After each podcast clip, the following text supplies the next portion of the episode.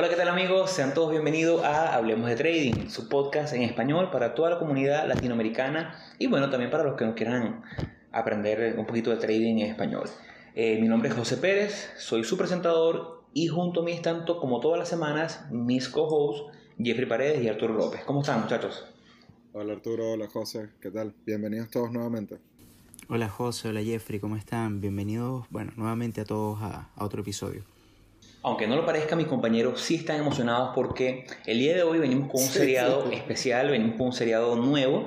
Para los que nos vienen escuchando y, vienen siguiendo la cronología del post, del, podcast, sabrán que hemos desarrollado casi con una metodología en la cual definimos y lanzamos seriados de episodios, eh, desarrollamos 5, 6, 7 episodios de cada tipo eh, como fueron la parte eh, técnica, la parte fundamental, un poquito de entrevistas. Y en el episodio de hoy, en el seriado que estamos comenzando el día de hoy, estaremos hablando sobre las crisis económicas más emblemáticas de la historia universal y contemporánea de los mercados globales. Estamos hablando de crisis que comenzaron hace más de 400 años y así como crisis de años recientes, de los últimos 10 o 15 años. Eh, ¿Por qué hemos decidido, antes de hacer la introducción, por qué hemos decidido hablar de sobre estas crisis? Bueno, primero que todo, si quieren saber por qué lo decidimos, tienen que seguir escuchando este podcast. Y parte de, escucharnos es también recomendarnos con sus amigos. Si ustedes tienen amigos que están interesados en conocer sobre trading, sobre inversiones, sobre finanzas en general, emprendimiento, eh, recomienden este podcast y sigan nuestras redes sociales. Queremos recordarles que estamos en Instagram como arroba hablemos.de.trading. También estamos en Twitter como arroba hablemos trading. Tenemos nuestro blog en el cual subimos buen material, buenos análisis y algo un poquito más eh, información referente técnica al mercado, que es Hablemos de Trading Blogspot. Y en nuestro correo electrónico, donde siempre recibimos sus dudas, recibimos sus comentarios, recibimos sugerencias en correo.hdt.gmail.com. Hemos decidido hablar y comenzar este seriado porque una de las cosas importantes de conocer la historia y conocer cómo se desarrollan estas crisis, por qué se desarrollaron, es que al tener identificado, medianamente identificado, eh, los parámetros o, las condiciones en las cuales se dieron estas burbujas o las crisis, nos permite, capaz no identificar la siguiente burbuja, pero sí tener precaución en nuestro accionar para cuando estemos operando. Eh, muchas veces vemos, y lo hemos discutido aquí en el podcast, y una, uno de nuestros invitados, una vez, Raúl Canovio, estuvimos hablando sobre por qué él no entró en la burbuja del Bitcoin en su momento. Y bueno, que él ya tenía un poquito más de experiencia y él lo veía, funcionaba como una burbuja, veía que era una burbuja y le daba miedo porque no sabía cómo entrar y no quería, tenía como que ese recelo. Entonces, eso es lo que nos permite este estudio de burbujas y crisis pasadas. Es por eso que el día de hoy estaremos hablando sobre la crisis de los tulipanes o la tulipomanía, como también es conocida. Eh, hemos decidido comenzar con esta porque consideramos que es la primera referencia eh, universal en los mercados de lo que fue una crisis como tal y lo que fue eh, este, el primer llamado o la primera burbuja que conocemos en la historia universal. ¿no? Eh, la tulipomanía o la crisis de los tulipanes no fue más que un periodo de euforia especulativa total que se produjo en lo que hoy en día es Holanda y los Países Bajos, por allá alrededor de los años 1600, 1610, 1630. básicamente lo que fue objeto de especulación fue eh, o fueron los bulbos de tulipán. Hay un chiste interno aquí, ahorita me equivoco un poquito con la palabra bulbos, pero bueno, por ahí va. Eh, básicamente las semillas de los tulipanes. Eh, para dar un poquito de contexto y por qué se dio. Básicamente el tulipán es ornamento, es una flor que no tiene un valor eh, intrínseco, no tiene un valor eh, como digamos el oro, como metal, que tiene más allá de, ser un metal precioso, tiene un valor, o eh, el valor que puede tener a lo mejor el cobre como un metal también conductor o el petróleo. Básicamente el tulipán es bonito, se ve bien, es todo. No se puede hacer té con la semilla ni con la flor de tulipán. no se come nada, básicamente su belleza es su valor y de ahí radica. Hoy en día sabemos que en Holanda en aquel momento se daban eh, unas variaciones en los tulipanes con colores espectaculares y eh, se daban estas distinciones y estos colores diferentes muy bonitos que hoy en día sabemos que eh, la causa principal de este fenómeno es un parásito en la flor que se llama pulgón que la transmite un virus en la planta. Entonces por eso es que el tulipán que viene de, bueno, de, del imperio otomón y viene de, de, Turquía y de muchos, en Holanda se desarrolló mucho mejor. Entonces eventualmente la rareza de estos nuevos tulipanes creó esta burbuja, porque entonces cada bulbo empezaba a tener mayor precio y mayor precio, y así fue creciendo. Entonces, solamente para dar un, un pequeño dato de cómo comenzó esto, llegó un punto, por ejemplo, en 1935, donde 40 bulbos de tulipán se vendieron por 100.000 florines, que era el momento de la moneda en curso en Holanda. Eh, para efectos de comparación, una tonelada de mantequilla costaba 100 florines. Nada, más pongan eso en contexto. Una tonelada de mantequilla, 100 florines y 40 bulbos de una flor que no era ni comestible ni se llegó a costar 100.000 florines solamente en el año 1635. Entonces, es más o menos como para, para que vayan dándose una idea de cómo fue el mercado especulativo para un bien que no tenía un valor como tal eh, intrínseco. No sé si mis compañeros quieren lanzar aquí un, un, un dato curioso o algo. Bueno, de, curioso hay mucho, porque si, no, si nos ponemos a hacer una idea de cómo fue que, que fue creciendo todo, toda esta, el, el, foco que se puso alrededor del tulipán era precisamente por lo, lo, que comentaste, la belleza del tulipán o lo que les atraía a ellos y lo veían como una forma ornamental. Entonces aquí está, va saliendo esta parte de vanidad de que, obvio, era lo que representaba el tener estas flores que eran tan exóticas para la época. Para ese momento nadie tenía un Ferrari. Bueno, y, y no solamente eso, sino dando la, la misma comparación que, que, tú estás haciendo con, el, con la tonelada de mantequilla, eh, el, sueldo, el sueldo anual promedio de una persona de, de clase media eh, para esa época se hablaba o se comenta que era de 150 florines. Entonces te podrás imaginar que los bulbos llegaron a costar 100 mil florines, entonces eh, es absurdo, inclusive hay historias así como dato curioso de, gente que cambiaba mansiones por un solo tulipán de una rareza eh, bastante grande, entonces eh, hubo, mucha especulación con, con ese tema. Bueno, ya teniendo todo esto como preámbulo y, y haciéndonos una idea de lo que, de cómo fue que fue creciendo toda esta euforia y todo lo que llaman tulipomanía, vamos a empezar por cómo fue que se introdujo el, el bulbo de tulipán a Europa. Entonces esto partió porque, eh, bueno, esto era originario del Imperio Otomano y en esas regiones se utilizaba como de manera ornamental. Entonces los sultanes tenían bordados de tulipán y, se veía hasta cierto punto como algo sagrado. De hecho, en, en algunos documentales alcancé a ver que, que lo asociaban con ciertas connotaciones religiosas porque la, la, manera en la que se decía tulipán o se, se, decía en ese momento tenía que ver con Alá o tenía las mismas letras que Alá. Entonces por ahí se iba desarrollando esta, todo este culto hacia el tulipán. Entonces para aquella época, en, en 1559, el embajador austriaco en Turquía eh, le gustaba la, e, era floricultor. Entonces ya iba teniendo estos, eh, los bulbos de Tony se los llevó para Austria y fue en ese punto en donde un botánico, o el que, según lo que conseguí, se considera el primer botánico, el señor Clusius Carolus. Discúlpenme la pronunciación, no sé si se dice así o no, pero lo estoy leyendo tal cual como lo leería, lo leería en español. Este señor, eh, al ver los bulbos de tulipán que tenía el, embajador austriaco, eh, se llevó algunos y empezó a cultivarlos en, Holanda, en los Países Bajos. Él era muy celoso de todo lo que era todo su trabajo de, botánico y todas las investigaciones que iba llevando a cabo y tenía eh, los bulbos de tulipán bien escondidos. Los tenía escondidos en su casa al punto de que por este mismo recelo que tenía el señor este con los bulbos de tulipán, se regó la voz, alguien supo, y bueno, por alguna razón decidió llevárselo, lo robó. Y aquí fue en donde empezó a regarse por todos lados. Da la casualidad de que los suelos de los Países Bajos era ideal, el, tipo de suelo arenoso era ideal para el cultivo del tulipán y empezaron a darse por todos lados.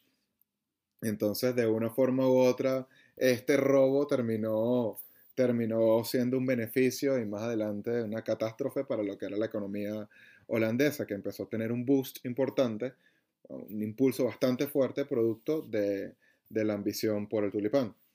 Como les comentó José Ramón, eh, había un pulgón que era el que ocasionaba una modificación en la genética del tulipán. Por lo tanto, ya siendo una flor bastante exótica para la época y que se empezaba a utilizar más y empezaba a tener un auge más fuerte dentro de las clases aristocráticas, todas las personas que tenían o los que tenían plata, lo, lo exhibían en jardines enormes que tenían para la época. Ese era su, ese era, como dije anteriormente, el Ferrari de la época.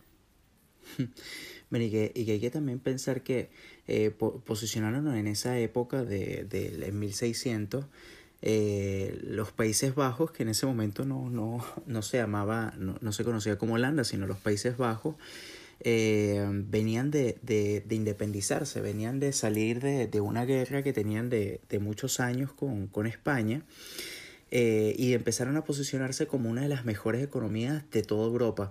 Inclusive, como, como dato extra, eh, o sea, en, en, en, los Países Bajos fue uno de los primeros países donde se instauró el, el sistema capitalista e inclusive eh, es una de las primeras bolsas es la bolsa de Ámsterdam. Entonces, eh, claro, con todo este tema de, de, los tulipanes empezaron a ser como muy, eh, muy codiciados por lo exótico que eran, por, porque a raíz de ese virus que, que atacó la flor, eh, se crearon unos patrones sobre el tulipán, porque uno conoce el tulipán como unicolor. Eh, pero justamente este, o, o, bueno, los que yo conozco son, son unicolores. monocromáticos. Claro, son, son, exacto, son monocromáticos. Entonces, eh, por, por debido a este virus, empezaron a, sal, a salirle patrones eh, al, al, tulipán y eso los hacía mucho más exóticos y como tú muy bien dijiste eran muy codiciados por las personas de, la, de clase alta. O sea todas las personas que tenían bastante poder adquisitivo empezaron como a, o sea los mostraban como símbolo de poder. Entonces mientras más, más extraña o más exótica era la flor eh, era, más, era más codiciada. Claro entonces bueno a raíz de esto que que ya le hemos comentado, ahí es donde empiezan a aparecer las emociones humanas porque el, detrás de todo el crecimiento del, del precio del, del, tulipán, porque la verdad era algo que no tenía ningún tipo de utilidad, era sencillamente eh, ornamento. El, a raíz de que empieza a crecer el tulipán por la misma, la misma eh, digamos, buscar el defender los intereses tanto del productor como del que lo va a comprar, empezó a crearse lo que era el, mercado de futuros de tulipán para poder eh, tener y ir asegurando el precio que iba a tener el tulipán antes de cultivarse. Entonces, de esta forma, los, eh, los que se dedicaban a la botánica, que, terminó siendo una cantidad enorme en Holanda, podían asegurar de que cuando estuviera cosechado el tulipán iban a tener ganancias. Ahí hay algo que a mí me parece fascinante, ¿no? Porque es que en el camino, mientras nosotros leemos la, la historia de la tulipomanía y buscamos asociar esa burbuja con burbujas más recientes, eh, vemos que el mercado de futuro siempre tiene como que algo que ver ahí importante, ¿no? Entonces, en este caso, uno de los datos que a mí me parecen curiosos es que la historia dice que en 1936 se declaró una epidemia de peste bubónica que diezmó la población La falta, estoy leyendo aquí textualmente, la falta de mano de obra multiplicó aún más los precios. Esto me parece fascinante porque uno podría creer que en un momento de, de pandemia, en un momento como este, un momento de pandemia como el que vivimos actualmente, uno, uno, creería que en un momento de pandemia donde la gente está abocada a buscar una solución a la salud, eh, los mercados especulativos, de este tipo de productos tan, tan, tan especulativos, porque a, mí yo tengo una relación de amor con la palabra especulación, porque creo que hay una mala relación con la palabra especulación. La gente cree que especular es malo. Todos especulamos y en los mercados nosotros especulamos diariamente.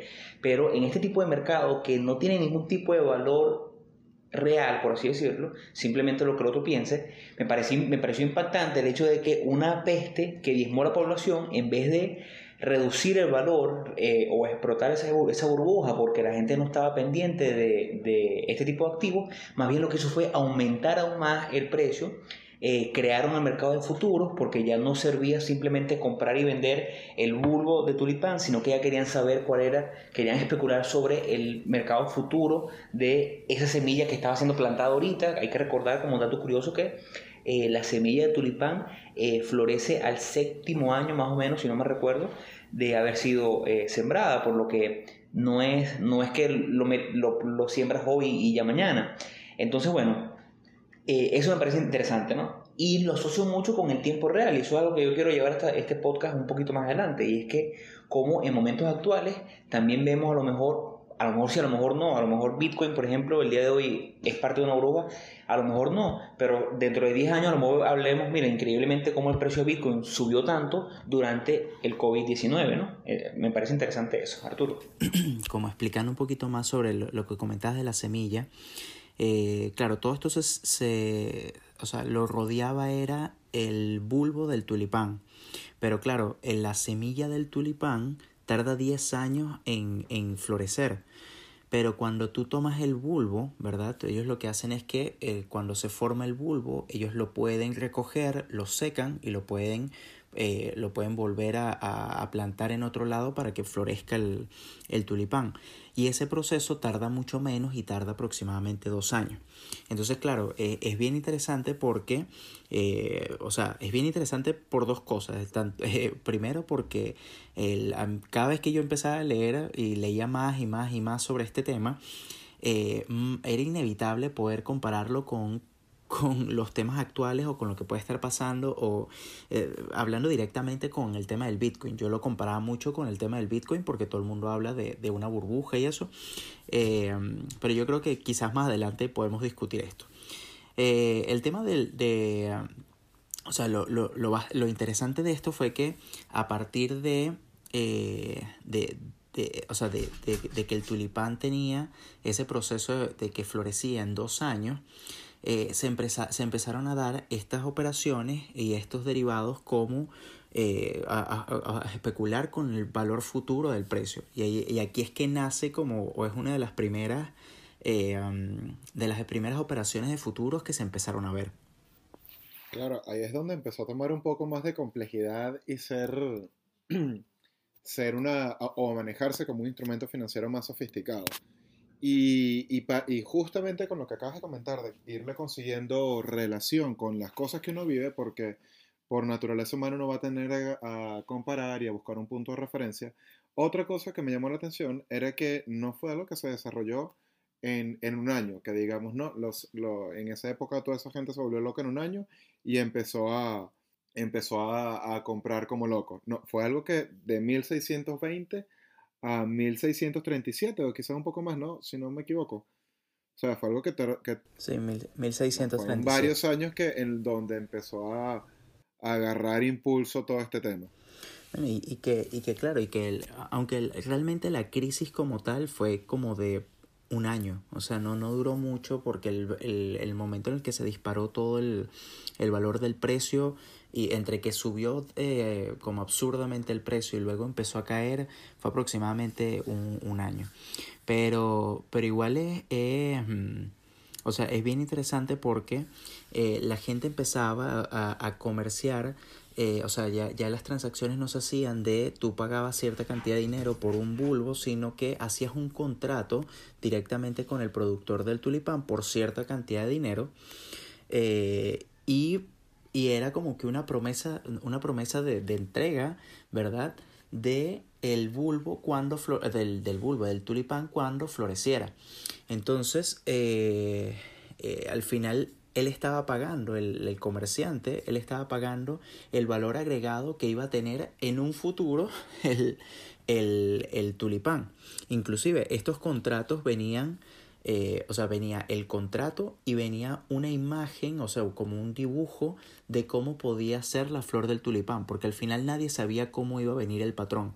Pero entonces eh, eh, ellos lo que hacían era que lo comparaban con cosechas anteriores y entonces posiblemente podía venir de, de ahí. Entonces el tema fue que, o, la crisis empezó, fue a partir de esa como reventa de contratos, porque venía una persona que los lo compraba, qué sé yo, vamos a hablar de, sin, sin, sin, ponerle valores, pero el, tú decías, bueno, yo se lo compraba al productor en cinco unidades.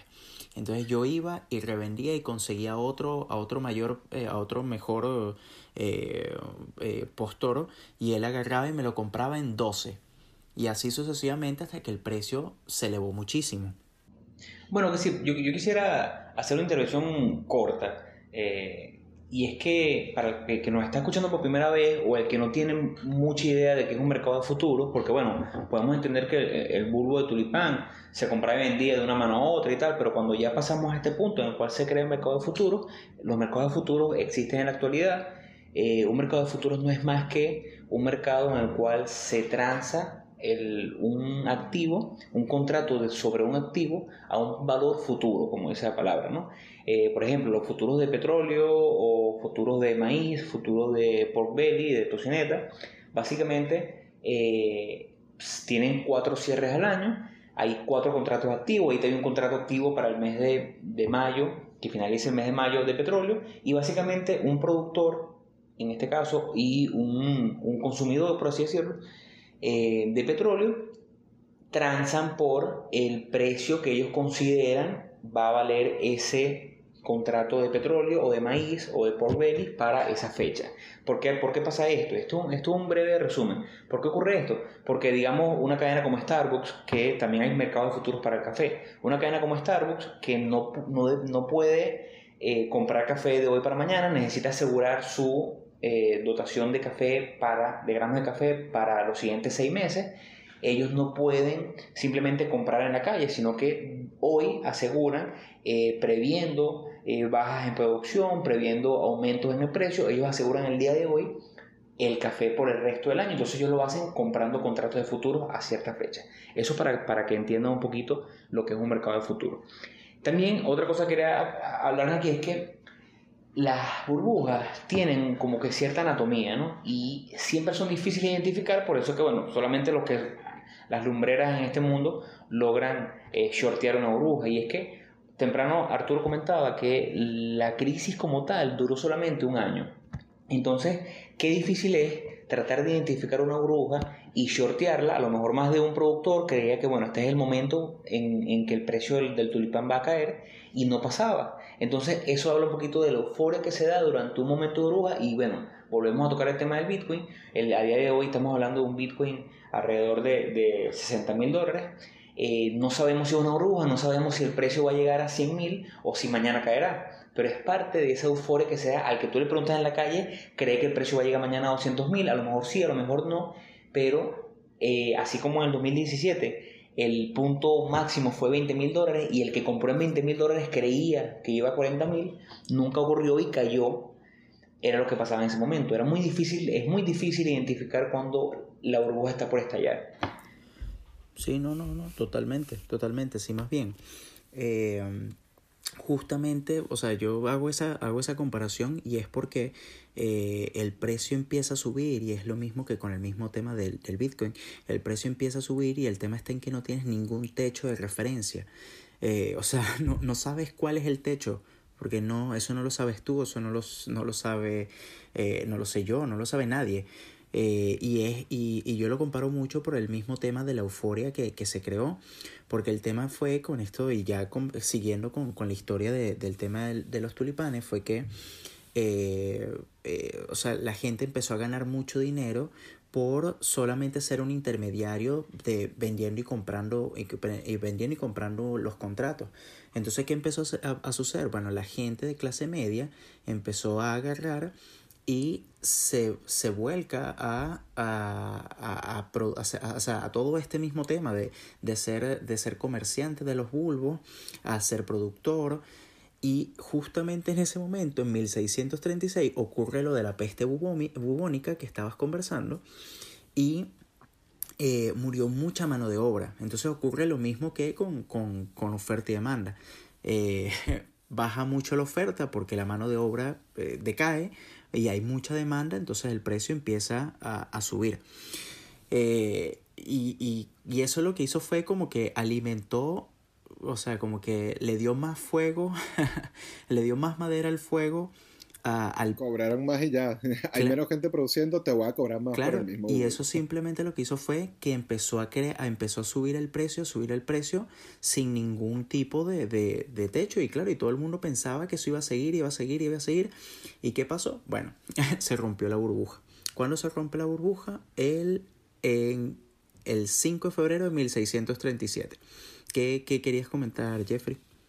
Bueno, es que precisamente ese fue el tema de en donde, mezclando un poco lo que dijo José Ramón y lo que dijiste tú, donde empieza a, prevalecer la euforia alrededor de toda la, tulipomanía, es cuando la gente empezó a, eh, a, hipotecar las casas, sus casas, los que no tenían plata, empezaron a darse cambios absurdos con que como que la gente empezaba a endeudarse, pero abismalmente porque decían, este negocio da porque sí y no hay manera de que caiga. La única el único camino es eh, hacia arriba y eso da más plata. Entonces, justo cuando empieza a haber eh, esa falta eh, de, de, demanda, es cuando empieza a explotar la burbuja.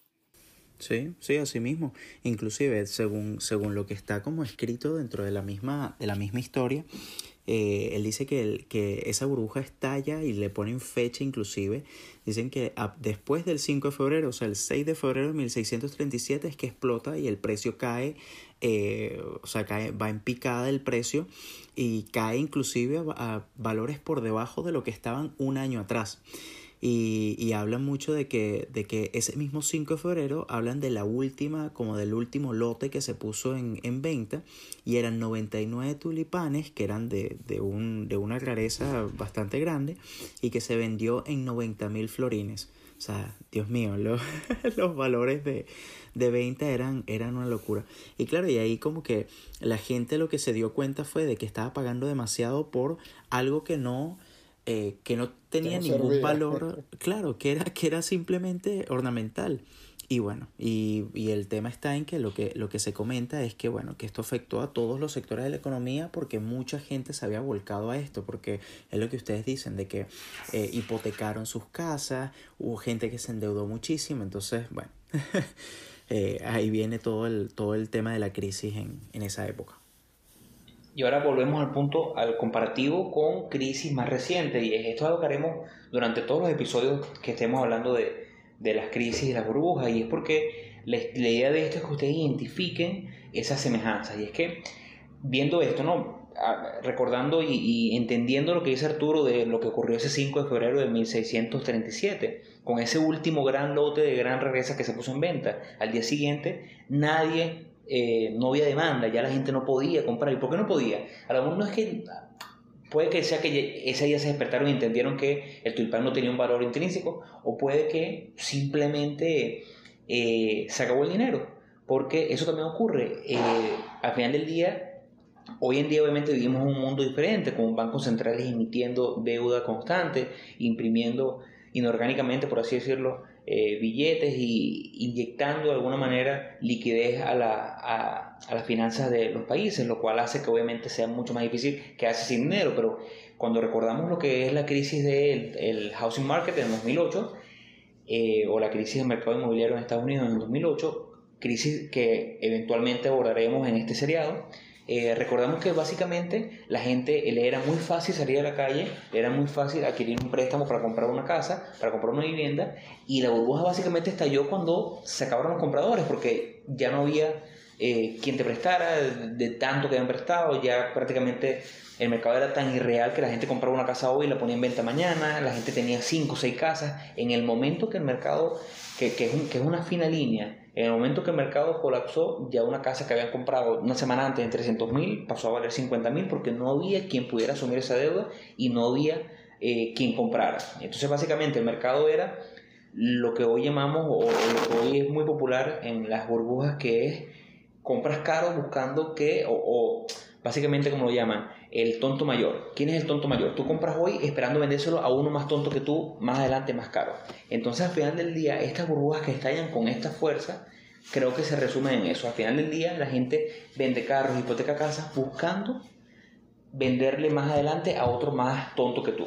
Bueno, entonces ya, ya teniendo, ya habiéndoles eh, contado todo esto, si queremos dejarle un poco de lo que vendría a ser nuestras conclusiones Y, o no sé si que alguno quiera, quiera complementar algo sobre el final de la burbuja, pero sí quisiera dejar al aire, si no tienen nada, eh, que comenten cuáles son sus, sus relaciones que consiguen o, similitudes con situaciones o, qué aprendizaje le, le, queda o qué fue lo que les llamó la atención de todo esto de la tulipomanía.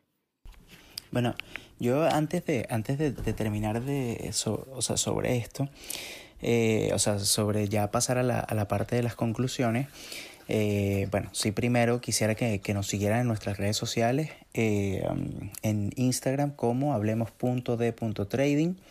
En Twitter nos pueden seguir como Hablemos Trading y para cualquier consulta, cualquier feedback, lo que necesiten, nos pueden escribir en nuestro correo Gmail que es correo.hdt.gmail.com. Bueno, estuve antes de, o sea, antes de, finalizar esto, sí, sí hubo algo bastante interesante que, que vi en algunos artículos que hablaban sobre que, que si bien eh, la tulipomanía fue una burbuja, eh, realmente no fue una crisis como tal. Eh, dicen que claro, que, que, como que hubo, hay muchas historias o muchas leyendas alrededor de todo esto que fue contadas por un caballero que, que nunca fue considerado como un historiador, sino era simplemente como, como que contaba historias, que se llama, claro, sí, que se llama Charles eh, Mackay, eh, y él era como muy famoso por contar las historias y las contaba, era muy sensacionalista, era muy exagerado con, con lo que él decía. Inclusive habían, sobre esta historia se habla de que hubo gente que se lanzaba al canal, que hay mucha gente que se suicidó, que la economía del país cayó en crisis por, eh, por este mismo tema de, de, las pérdidas que hubo. Eh, pero pero que realmente que hasta, hasta qué punto eso fue cierto, porque al parecer no hay como ninguna, eh, o sea, ningún, como nada escrito, no hay nada escrito en la historia que diga que eh, este tipo de cosas eh, sucedió. Inclusive, eh, dice que, que la gente que compraba estos tulipanes a esos grandes precios eran coleccionistas de arte, que eran justamente los que tenían mucho poder adquisitivo. No sé si, si ustedes escucharon algo de eso, llegaron a, leer algo de eso. Bueno, sí, yo, yo, yo casualmente leí algo muy parecido. Tenemos un, artículo eh, de un estudioso de, de, lo que son las crisis, que lo podemos compartir obviamente en nuestras redes sociales, lo podemos compartir a quien nos escriba a nuestro correo, correo.htt.com, eh, donde habla de eso, ¿no? Habla que sí hubo un mercado, sí existió el mercado de tulipanes, sí existió el mercado de futuros de tulipanes, pero que nunca fue una crisis como tal, que eh, realmente la historia se fue exagerando, se fue exagerando en el camino. A lo mejor en el camino sí, sí existió el, mercado de tulipanes y el precio subió y después tuvo una corrección normal, pero que nunca hubo una crisis como tal, que incluso se atrevan a decir, esto, esto va basado en un libro que se llama eh, Crisis, la tulipomanía, más aburrida de lo que tú creías. Eh, es un libro donde básicamente buscan como argumentar por qué no es lo que la gente realmente cree y por qué, por ejemplo, esa, esa, eso que se lee en la historia de que hubo gente que cambiaba una mansión por un bulbo es mera especulación o mera eh, exageración por parte de estos personajes, como tú bien cuentas, Arturo, que lo que hacían era, eh, bueno, cuenteros de pueblos, ¿no? Pero eso se lo dejamos a ustedes para que, para que investiguen y lean un poquito más, porque realmente es bastante, bastante interesante. Pero lo que sí está bien documentado y lo que sí, recordemos que esta es la primera crisis eh, de la historia universal que se conoce, ¿no? Estamos hablando de una crisis de hace más de 400 años. Pero el siguiente episodio, que ya, ya hablaremos más sobre él, sí será un episodio que está mucho más documentado porque es de la historia más reciente. Eh, el siguiente episodio será sobre la crisis o la Gran Depresión Económica de 1929, donde sí hay testimonios más reales, donde la historia sí está mucho eh, eh, documentada, está muy bien documentada. Entonces, por mi parte creo que ese episodio que viene estará muy muy bueno para aquellos que nos escuchan, para que estén pendientes la semana siguiente. Bueno, yo como comentario de cierre solamente queda decir que me parece bastante impactante como la misma eh, las mismas emociones humanas que están detrás de los mercados terminan afectando y no siempre termina de haber una racionalidad completa detrás del precio. Ojo, tomando en cuenta de que sí, posiblemente ah, se haya exagerado mucho en cuanto a la manera en la que se evolucionó, pero de que, de que sí hubo algo que giró alrededor a, a los tulipanes, sí lo existió, y fueron las mismas emociones humanas y hasta cierto punto irracionalidad humana la que, la que terminó liderando. Mire, yo, yo creo que, que, lo importante de esto, y, y, ya lo vamos a ir viendo en, en los otros episodios con, con, las demás burbujas y las demás crisis, es tratar de, de um, o sea, eh, muchas veces se, se, habla de que el mercado refleja son la, como las emociones humanas, es pura psicología humana. Y eso yo creo que lo hemos dicho varias veces en el, en el episodio. Y, y, así como dice Jeffrey, eh, en, cada, en cada burbuja se ve, o, o en cada especulación o en cada eh, operación se ve, es justamente la psicología eh, humana y las emociones.